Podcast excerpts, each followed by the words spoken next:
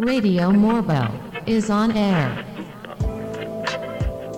Bienvenido al programa de radio en línea. Conciencia, misterios, magia y música. Radio Morbo.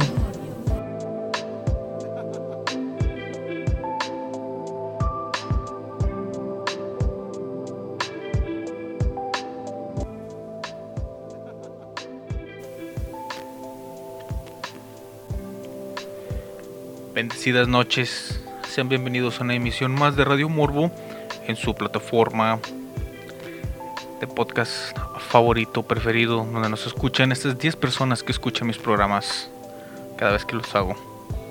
Mi nombre es Ángel Morales, pero soy mejor conocido como El Morbo. Disculpen la calidad de audio, bajó un poco porque tuve unos problemas con eh, la mezcladora de audio que tengo los problemas que siempre he tenido durante lo largo de toda la carrera. Pero ahora fíjense, a lo mejor sería posible en algún momento volver a dar seguimiento a todo eso de lo que se había platicado el año pasado con esta aparente maldición de la que soy víctima. Todos esos pequeños detalles que suceden me hundieron bastante. Ahora ya no están tan presentes. Ahora todo es más relajado ahora lo estaba pudiendo llevar un poquito más chill. No sé si sea por lo que ya habíamos mencionado del hecho de cambiar de, de casa. Ahora estoy viviendo en un lugar muy, muy diferente. Aunque no es completamente diferente la situación, ya que a final de cuentas es como... Eh, siempre lo he pensado yo, que cuando una maldición es una maldición, no es el lugar, sino es la persona porque yo antes me he mudado de la casa donde estaba, el así conocido como Morbos Pit. Ya no es un tema demasiado complicado para hablar ahorita, porque ahorita tenemos un tema bastante interesante. Continuando un poquito con lo que habíamos estado hablando anteriormente de las familias que realmente dominan el mundo, me topé que existe otra teoría, existe otra, otro mito, otra leyenda con respecto a estas eh, organizaciones que trabajan en, la, en las sombras y que son los verdaderos dueños del mundo. Y me refiero a la conocida nobleza negra. Bueno, la verdad yo no sabía mucho sobre ellos, solo había visto uno que otro comentario que de repente hacen los teóricos de la conspiración.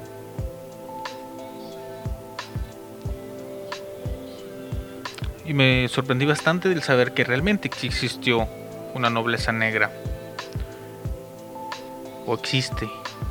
Según lo que nos platican o lo que nos dicen los expertos, estos empresarios de la conspiración todavía están en la actualidad. Todavía manejan nuestro mundo, todavía están ahí. Vamos a analizar un poco la historia, algunos significados, algunas eh, cosas que se nos dicen Vamos a hacer una comparativa con lo que se conoce en la realidad. O lo que creemos que es la realidad. Así que vamos a ir rápidamente a un corte musical y regresamos para hablar un poquito de la nobleza negra aquí en Radio Morbo. Vamos a escuchar un tema un poquito de metal pesado. Vamos. The hits just keep on coming.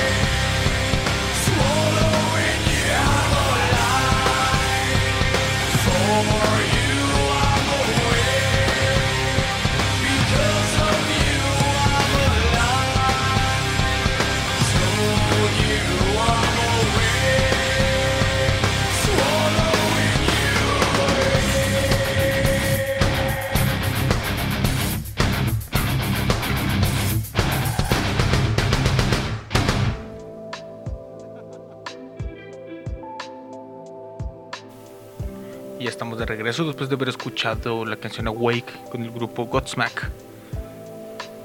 Fabuloso tema para aprendernos, para cargarnos de energía, esta energía del heavy metal. Vamos a empezar rápidamente con el tema. Eh, como ya habíamos dicho, vamos a hablar de la nobleza negra, que es la base del sindicato del crimen mundial según eh, la página de internet eh, el nuevo desorden Lástima. Se adueñaron del nombre. Estaría muy bien tener una página con ese nombre, pero bueno. Eh, es la base del sindicato del crimen mundial que controla nuestro planeta. La nobleza negra o la aristocracia negra son las familias aristocráticas que se pusieron del lado del papado bajo el Papa Pío IX o Pío IX. Después, Pío IX creo que no es número romano, no es... Bueno, después de que el ejército del reino de Italia dirigido por la familia Saboya ingresara a Roma el 20 de septiembre de 1870 derrocó al Papa y los estados pontificios y se hizo cargo del palacio de Quirinal. Y los nobles posteriormente en, ennoblecidos, está curioso esto, por el Papa antes del Tratado de Letrán de 1929. Cualquier familia que produjo papas para el Vaticano es realeza, la mayor parte de la nobleza negra es realeza del Vaticano.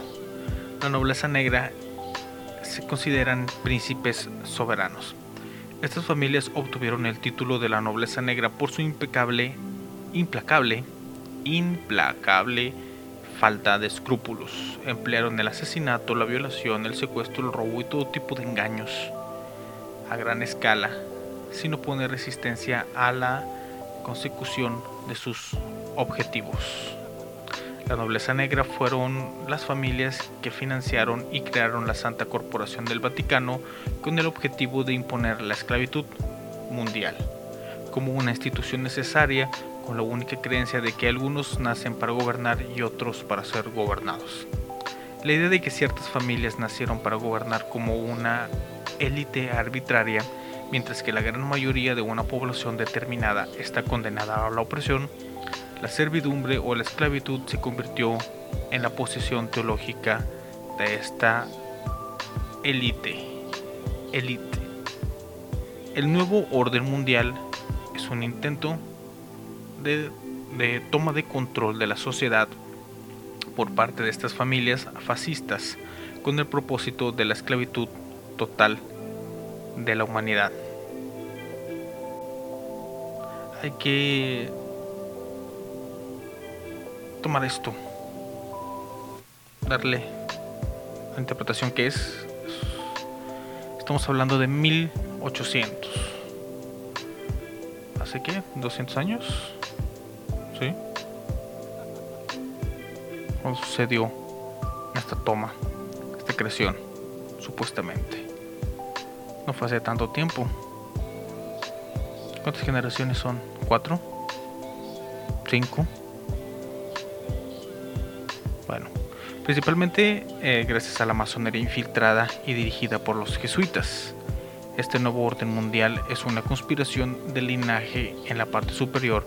Son líneas de sangre antiguas y malvadas que construyen y destruyen imperios para el control de un orden fuera del caos. Las casas reales y nobles son entidades corporativas y pretenden gobernar y poseer tierras, recursos y personas. Los terratenientes siempre han sido los dueños dominantes del oro y metales preciosos, autorizan y financian a banqueros y empresarios para que trabajen para ellos a través de sus hogares corporativos. Autorizan y emiten la creación de leyes, agencias, eh, instituciones militares, empresas y universidades, crean y dirigen religiones y sociedades secretas también financian y organizan sindicatos del crimen organizado como si fueran empresas comerciales. Algunas de las principales líneas de sangre reales incluyen a los Saboya, a los Bourbon, al Medici, a los Medici, perdón, eh, a Glucksburg y eh, un largo, largo, etcétera. Muchas líneas de sangre reales aún gobiernan a sus naciones como jefes de Estado, como en el Reino Unido, Bélgica, Países Bajos, Dinamarca, Mónaco, España, Arabia Saudita, Bahrein, Marruecos, Suecia, Noruega, Luxemburgo. El Estado de la Ciudad del Vaticano también es un reino con el Papa de Roma como su monarca. Aquí como estamos viendo, estamos estableciendo el hecho de que su principal sede, su principal importancia es el Vaticano, pero que tiene muchísimas personas gobernando alrededor del mundo. Se menciona España, eh, Países Bajos, Dinamarca. Según tengo entendido yo, estos países no tienen precisamente, no están precisamente gobernados, pero bueno, claro, estamos hablando de un gobierno secreto, no un gobierno abierto, no es un gobierno que todo el mundo conozca y reconozca y aprecie o, realmente siga nuestras órdenes. Pero para estas personas, las personas que creen en las conspiraciones, siguen gobernando de una forma eh, detrás de las sombras, controlando todo y permitiendo que las cosas sucedan. O son cosas que suceden bajo sus órdenes. Vamos a ir rápidamente a un corte musical y regresamos para seguir hablando de este, de este fabuloso tema bastante curioso, porque como dije, la nobleza negra sí existió. Así como hemos hablado de los Illuminati, los masones y otras sociedades secretas, esta, esta nobleza negra realmente no es un secreto. Pero esto lo veremos después del siguiente corto musical, a cargado de Dokken y su tema Alone Again. Y regresamos aquí a Radio Morbo. Thank you for always tuning in. Here's another one of your favorite tunes. Stay stuck.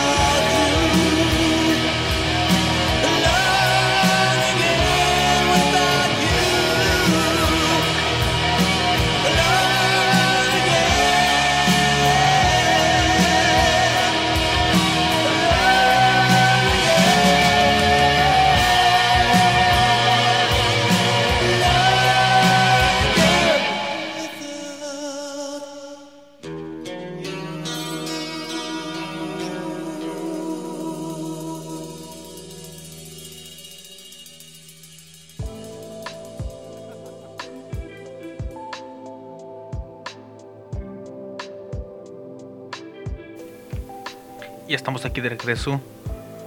Después de haber escuchado este fabuloso tema de Alone Again, Alone Again by Dokken. Claro que sí, Dokken. Creo que había una broma, un meme o algo así por el estilo, donde le preguntaban a una persona joven, un adolescente actual, que era Dokken. Contestaba que era un consolador. o algo así. Bueno, la nobleza negra son las antiguas líneas de sangre de los estados papales y son dueños de la Santa Sede y del Vaticano. Eso ya quedó bastante claro para nosotros, ¿verdad? Produjeron a los primeros papas de Roma y ocuparon cargos directivos en el Vaticano de su creación hace 200 años. Creo que. Creo que el Vaticano tiene. Bueno. Los papas tienen mucho más tiempo, ¿no? Vamos a verificarlo rápidamente con Google. Vamos a ver.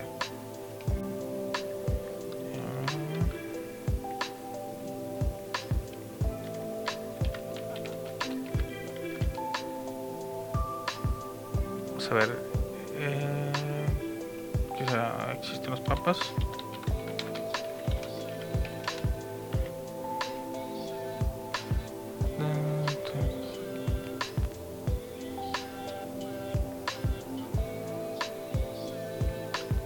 Han existido 264 papas. La mayoría han durado entre 10 y 20 años. Es mucho más tiempo que hace 200 años. En la fecha X. Aquí lo importante es que, según esto, ellos estuvieron detrás de, todo esto. Los Colonna y Torrolonia, que son unas familias, aún tienen las posiciones hereditarias de los príncipes asistentes al trono papal. La nobleza negra se, considera, se consideran príncipes soberanos. El Vaticano se utiliza como punto central de control.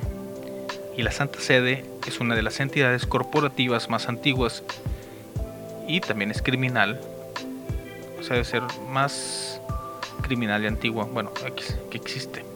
La Iglesia Católica Española es inmensamente rica, no ha sufrido crisis y además disfruta de un verdadero paraíso fiscal, al ser libre de pagar impuestos a las eh, a las obras, sociedades, pues casi cualquier tipo de impuesto. La inmensa mayoría de los bienes que están en su poder y de sus cuentas son totalmente opacas, no se tiene una claridad absoluta de cómo se obtienen, cómo se mueven y para qué se utilizan. Esta situación es ilegítima, injusta y presuntamente ilegal, y ello ocurre con la complicidad y asentimiento, aceptación de los poderes públicos. Aunque bueno, creo que en general así es con cualquier tipo de religión, ¿no? No estoy bastante seguro. Pueden corregirme si me equivoco, pero creo yo que en sí cualquier religión realmente no demuestra nada de lo siguiente y si llegas a un cierto nivel también evitas pagar impuestos y cosas por el estilo. Aunque exactamente para qué quisiera uno que la iglesia pague impuestos. Si la mayoría de ese dinero que se pagaría en impuestos se iría para alimentar las arcas del gobierno y para gente corrupta, para financiar otras cosas. Por ejemplo, aquí en México, si cierta eh, candidata a la diputación, muy conocida como la grosera, ganara, ese dinero que le quitarían a la iglesia en impuestos iría directamente a pagarle senos a, cualquiera que quisiera ponerse senos. Aunque la plataforma principal o inicial es a las personas que se les tiene que hacer reconstrucción mamaria eh, por cuestiones de cáncer.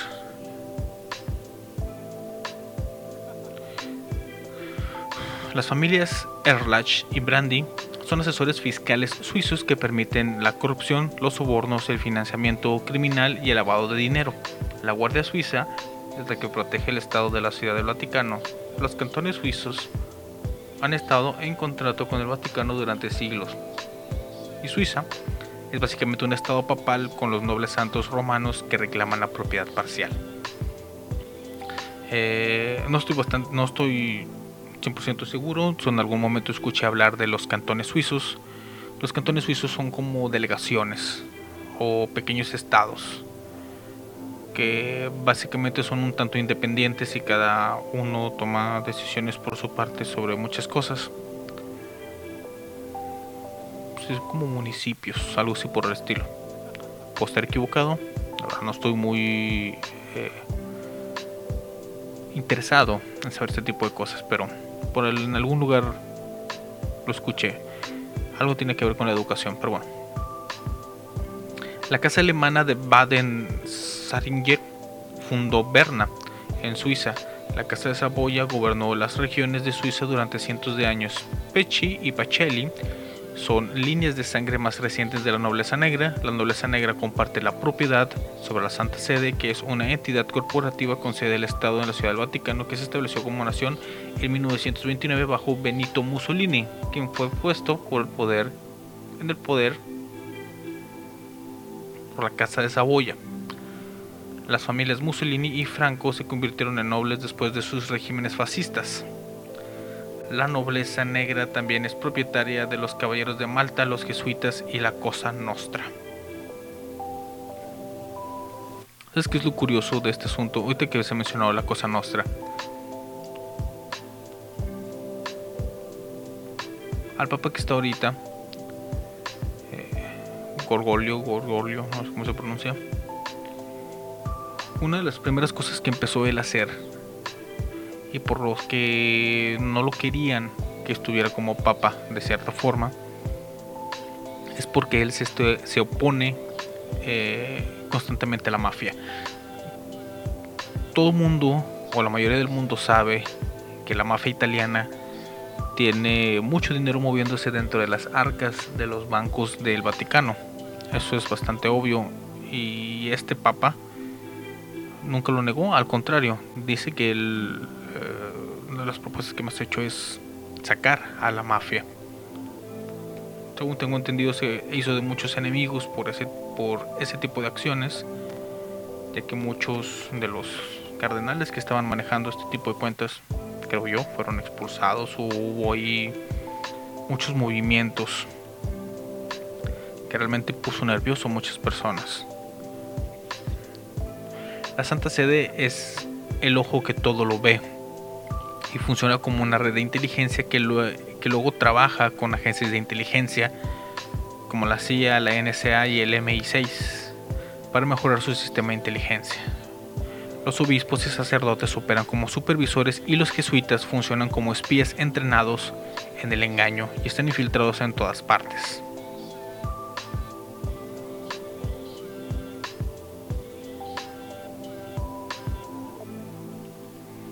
Como lo escuchan. Básicamente se tiene la creencia de que los jesuitas, que no son precisamente personas, pues algunos en algunos, lados sí son queridos, en otros lados no tanto, pero siempre tienen ese conflicto, siempre los ponen en situaciones como que muy comprometedoras o de muy con una muy mala perspectiva. Aquí son espías. Los cardenales y otro tipo de personas son supervisores de estos espías y están ahí controlando las cosas, dominando el mundo.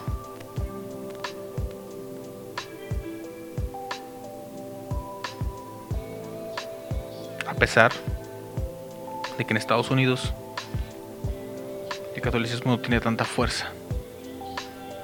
Y creo que no, no son precisamente un lugar muy libre de esta dominación, dominación global y secreta. Bueno, vamos a un corte musical y regresamos rápidamente a seguir escuchando, a seguir hablando de esta nobleza negra. Ya creo que vamos a llegar al punto en el que vamos a analizar lo que sabemos realmente, con ciencia cierta o un poquito más apegado a la realidad en comparación con lo que hemos estado escuchando. Vamos a, escuchar a B.B. King y su canción Rock Me Baby y regresamos aquí a Radio Morbo. Best days are the best music for your ears. My one and only station.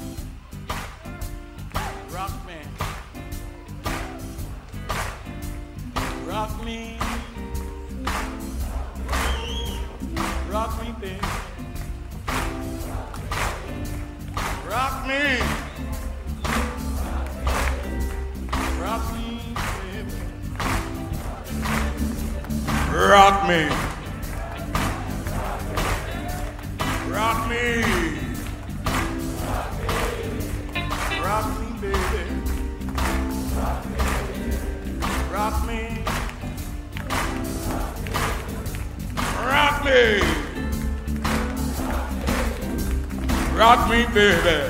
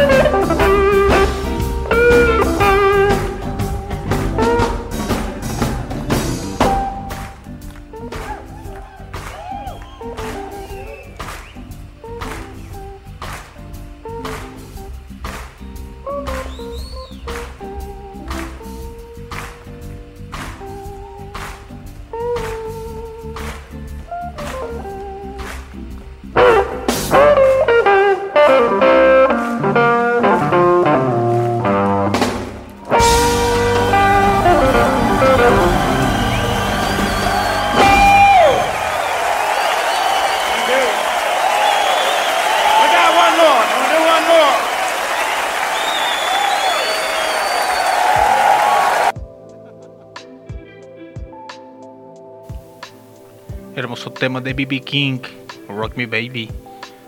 Sesión en vivo muy buena, por cierto. Si quieren escuchar, búsquenla. Que está en YouTube. Ahí fue donde la vi originalmente. Bueno. Como estamos viendo, supuestamente el Vaticano domina todo.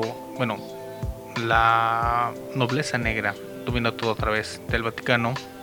El Vaticano está en todos lados, Tiene cardenales, tiene ministros, tiene toda esta gente alrededor del mundo, tiene los jesuitas, que son como los ninjas que tienen para dominarnos a través de la mentira y me imagino que yo espionaje y cosas así por el estilo dice, ¿no?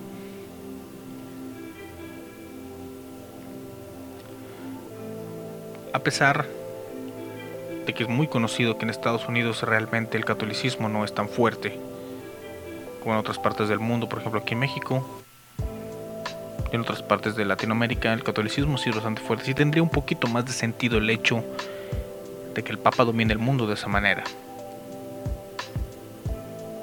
A pesar de eso, estas personas eh, nos indican las claves que nos dejan estos dominadores del nuevo orden mundial que no es una organización. O sea, el nuevo orden mundial no es una organización. El nuevo orden mundial es el plan de la nobleza negra. Dobus Ordo Seclorum, si lo pronuncia mal, disculpen, que es una frase en latín que está escrita en los billetes de un dólar, donde está la pirámide con el ojo que todo lo ve. Según estas personas, significa el nuevo orden de los siglos o las eras, pero también es mejor conocido como el nuevo orden mundial. Está, pues, como ya habíamos dicho, en el billete de un dólar de estadounidense y en el gran sello de los Estados Unidos. La frase Novus Ordo Seclorum, en latín Nuevo Orden de los Siglos o las Eras, aparece en el reverso del gran sello de los Estados Unidos, diseñado por primera vez en 1782 e impreso en la parte de atrás del billete de un dólar desde 1935, 1782, 1935. ¿Eh? Tengan en consideración esas fechas. La frase también aparece en el escudo de armas de la Escuela de Administración de la Universidad de Yale. Este símbolo también es utilizado en la francmasonería y en muchos escudos más. Arriba podemos ver la frase Anuit Coeptis. Coeptis. Debajo vemos el ojo que todo lo ve, también se puede observar tres escalones en la pirámide, un número significativo de la masonería, y en el primer escalón podemos ver los números romanos escritos,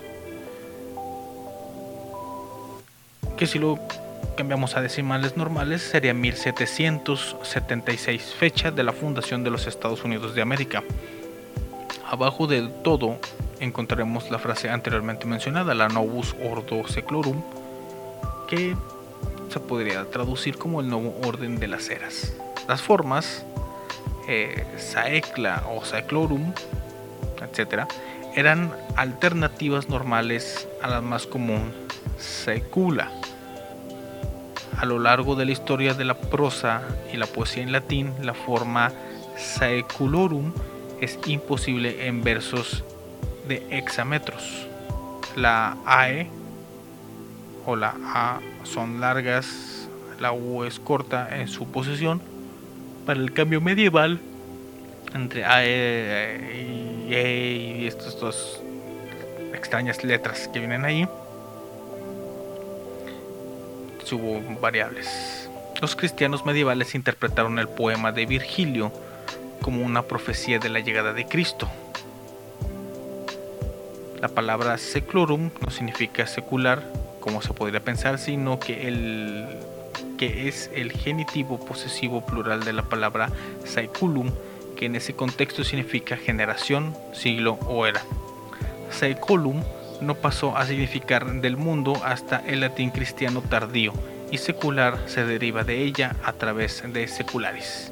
Sin embargo, el adjetivo secularis, que significaría mundialmente, no es equivalente al nominativo plural posesivo seclorum, que significa de las eras. Por lo tanto, el lema Novus Ordo Seclorum se puede traducir como el nuevo orden de las eras. Esto es porque originalmente esa frase fue sacada de un poema de Virgilio, como lo mencioné hace poquito. Eh, ¿dónde viene? Se me perdió. Bueno. Eh, y fue propuesto por Charles Thompson, un experto en latín involucrado en el diseño del escudo de los Estados Unidos con el significado de el comienzo de la era americana, señalado en la Declaración de la Independencia, no como se cree eh, por estas teorías de conspiración que viene a significar un nuevo orden mundial, sino que es del comienzo de una nueva era cuando se fundó los Estados Unidos de América. No, como muchas personas dicen, que es eh, la fecha de fundación de los Illuminatis.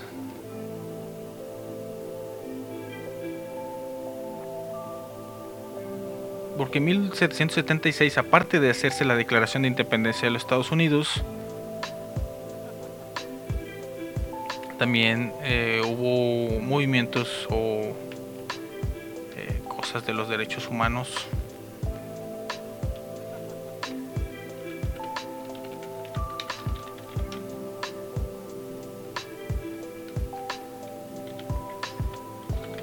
No me acuerdo exactamente en qué fecha tienen marcado es en 1776, casualmente es la misma fecha, por eso se cree que es este ¿cómo decirlo? que es igual. ¿Coinciden las fechas? Sí, pero no tiene realmente mucho que ver con lo que estábamos mencionando. Eh, también en esta descripción que se tiene de la nobleza negra, viene una descripción, viene una serie de ideas que solamente vienen a demostrar el tipo de persona que realmente cree en estas teorías de conspiración. Esto no es mío, es algo que saqué de estas páginas de conspiración y después veremos eh, otras cositas por ahí. Bueno, vamos a ver. Dice la palabra, las palabras fagot y fases significan para ellos maricón. Bueno, fagot sí, fases no. En el sentido de que una unión de ideas es una unidad arcaica de inglés aplicada a paquetes de ciertos artículos. La ortografía alternativa en inglés moderno temprano incluye fagat, faget, fagot y fagat. La palabra fascismo proviene de fagot, que a su vez significa maricón. El New World Order o el nuevo orden mundial está dirigido por un grupo de maricones y depravados. Los fascistas son hermandades violentas de criptobisexuales que practican la violación y la dominación sexual sobre hombres, mujeres y niños. El fascismo significa una centralización del poder y se simboliza con unas fases atadas a una cabeza de un hacha que las dirige en una dirección. El gobierno federal de los Estados Unidos utiliza con frecuencia el símbolo de las fases en sus edificios y símbolos, porque Estados Unidos, que es una corporación federal, es fascismo corporativo, según sus palabras. Las corporaciones monopolizan el poder y opriman al pueblo. Al frente de esta agenda criminal están la realeza y los nobles. La palabra Embrujar también tiene un origen etimológico similar al fases, embrujar y hechizar, que proviene del latín fascinare, que es fascinar, que también que no tiene nada que ver con esto porque dice ejercer un dominio irresistible sobre una persona o un animal con la mirada.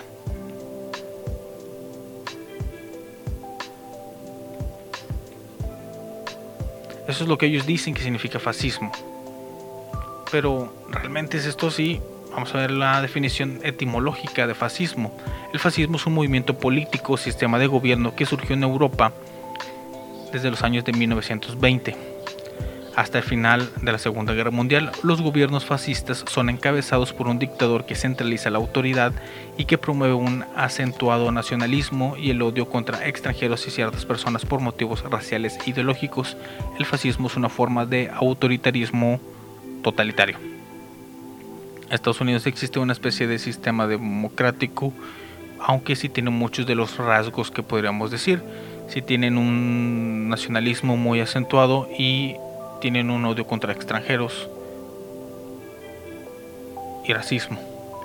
El término fascismo, eh, movimiento fundado en Italia por Benito Mussolini, que ya habíamos mencionado que supuestamente fue colocado por la nobleza negra en el poder en 1919, proviene del italiano fascismo, de fascio, as, grupo o grupo político, del latín tardío fascium, a su vez del latín fascis, que es del plural de fases cuál es el significado de as o manojo de varas, ramas, paja, juncos, eh, también un grupo o un cúmulo. En escritos del romano Virgilio, los fases eran haces de varas atados con un hacha en medio o una cabeza de hacha, como lo habíamos mencionado, que portaban los lectores por emblema o señal de autoridad y poder de los eh, pretores urbanos, así como eh, procónsules, cónsules y dictadores. Las, los fases aún son símbolos, por ejemplo, eh, de la policía noruega y Suecia y el escudo de Francia. El Partido Nacional Fascista, fundado en Roma en 1921, tenía naturalmente el mismo emblema. Fascis y fascia, que es venda o faja, son vocablos latinos que se relacionan con la raíz indoeuropea vasco o fajo manojo. A fases se le agrega el sufijo ismo del latino ismus, a su vez del griego ismos, que forma eh, nombres de acción, utilizado con la fundación, con la función de dar nombre a cierta doctrina o corriente de pensamiento o para indicar devoción a algo, como en las palabras socialismo, nacionalismo, cristianismo, evolucionismo, creacionismo y otras. También a los gobiernos de Adolf Hitler en Alemania y de Francisco Franco en España son considerados fascistas. Simplemente el hecho de decir que fascismo viene de fagots, que es una forma de decir maricón eh, en el inglés, pues como dije, nos da un poquito más la idea de qué tipo de personas son las que creen en estas teorías de conspiración. Vámonos a, matar por completo este tema. Vamos a hablar de lo que en realidad fue la nobleza negra, la verdadero, los hechos históricos reales. Eh, lo que dijimos al principio de eh, de los papas. Y Pío IX, sí, dice la expresión de la nobleza negra, que en italiano sería nobilita negra, designa a una facción de la nobleza italiana que permaneció al lado del Papa Pío IX tras la entrada de las tropas del rey Víctor Manuel II en Roma en el año de 1870, poniendo término a la independencia de los estados eh, pontificios. Como colofón de la unificación italiana, las tropas del rey Víctor Manuel II de Saboya entran en Roma en septiembre de 1870, apoderándose del Palacio de Quirinal, entonces residencia papal, obligando a la curia romana a retirarse al Palacio Apostólico del Vaticano. En este modo se pone fin de facto a los estados pontificios tras la celebración de un eh, plebiscito. La población de Roma y de Laxio aceptan su anexión al recién creado Reino de Italia. El Papa Pío IX se opuso a esta anexión en muestra del no reconocimiento de la legitimidad del Estado italiano y se encerró dentro del Palacio del Vaticano y se declaró prisionero en el mismo. Para mostrar su solidaridad con el soberano pontífice, una parte de la aristocracia romana rechazó asimismo toda alianza con el recién creado Reino de Italia estas familias cerraron sus puertas las puertas de sus viviendas como muestra de luto, al mismo modo que en 1875, en el, en el tiempo jubilar del Año Santo, Pío IX mantuvo cerradas las puertas de las cuatro basílicas romanas en símbolo de protesta. Tras 1870, la mayor parte de estas familias, conocidas ahora ya como la nobleza negra, poseían cargos honoríficos y hereditarios en la Santa Sede. De hecho, sus títulos y privilegios eran provenientes de la Santa Sede, lo cual eh, los solía nombrar eh, chambelanes privados o gentilhombres, gentilhombres de la Guardia Palatina. La reclusión voluntaria de los papas dentro de las murallas del Vaticano duró exactamente 59 años, así como la clausura de las puertas de dichos palacios. Este status quo duró de 1870 a 1929, fecha de los pactos de Lateranenses, en cuyo eh, articulado fue creado el Estado de la Ciudad del Vaticano como un gobierno aparte. Tras la firma de los acuerdos de Letrán, las familias de la nobleza negra obtuvieron la doble ciudadanía convirtiéndose en ciudadanos del Estado de la Ciudad del Vaticano y súbditos del Reino de Italia.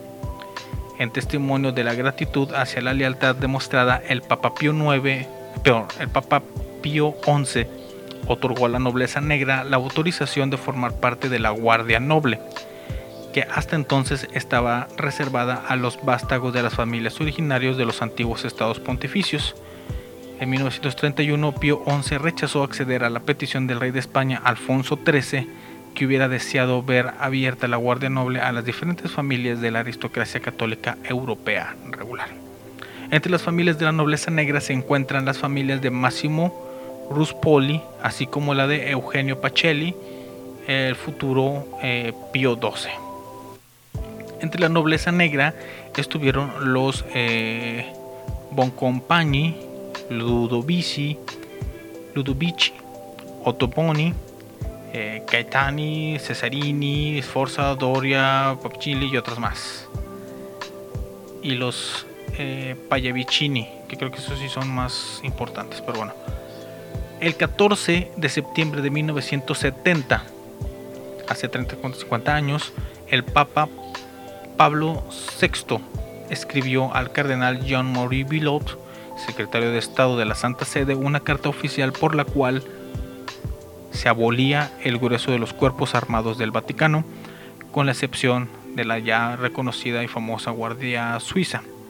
Desde entonces, la desaparición del último bastión de la nobleza negra supuso el fin de sus antiguos privilegios, matrículas de la Ciudad del Vaticano, estatus jurídico particular, así como sus títulos honoríficos. En mayo de 1977, una parte de la nobleza negra, conducida por la princesa Elvina Payavicini,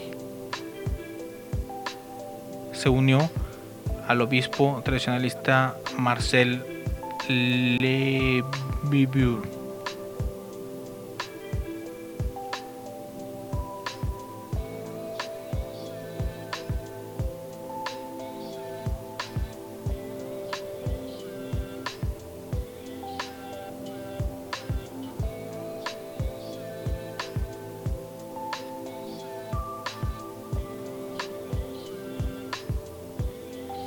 Excomulgado.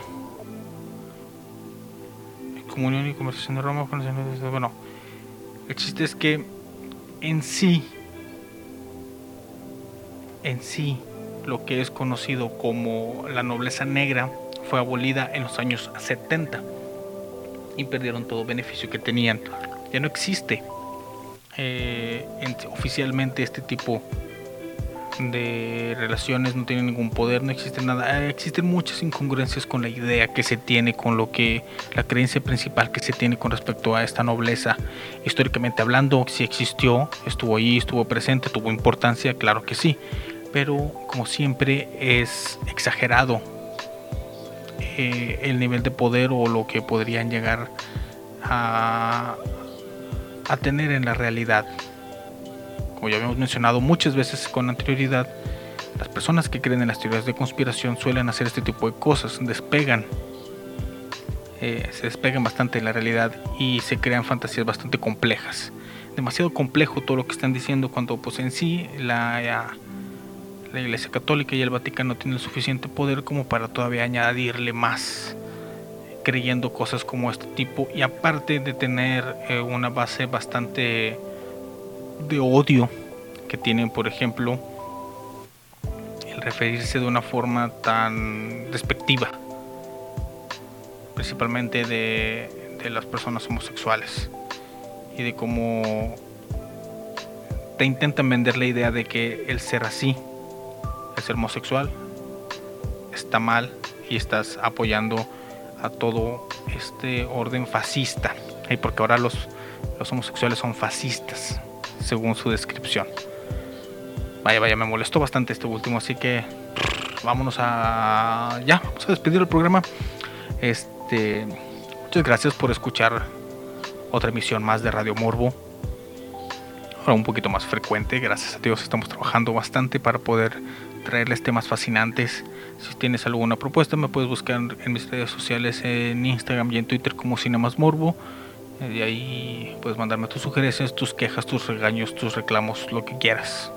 Estoy para escucharlos.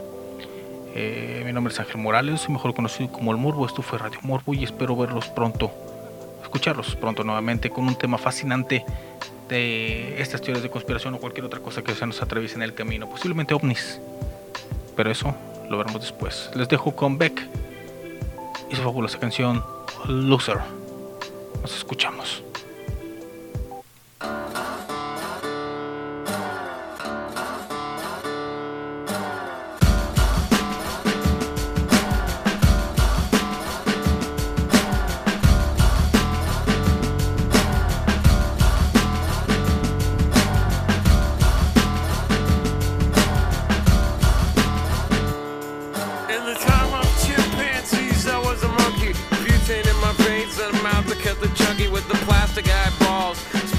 the vegetables, dog food stalls with the beefcake pantyhose. Kill the headlights and put it in neutral. Stock car flaming with the loser and the cruise control. Babies in Reno with the vitamin D. Got a couple of couches, sleep on the love seat. Someone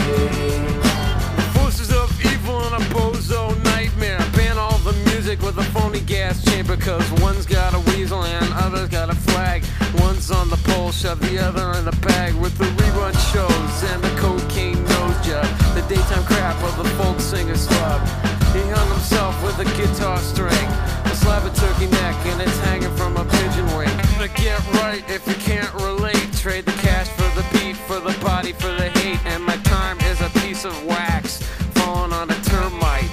Who's choking on the splinters. So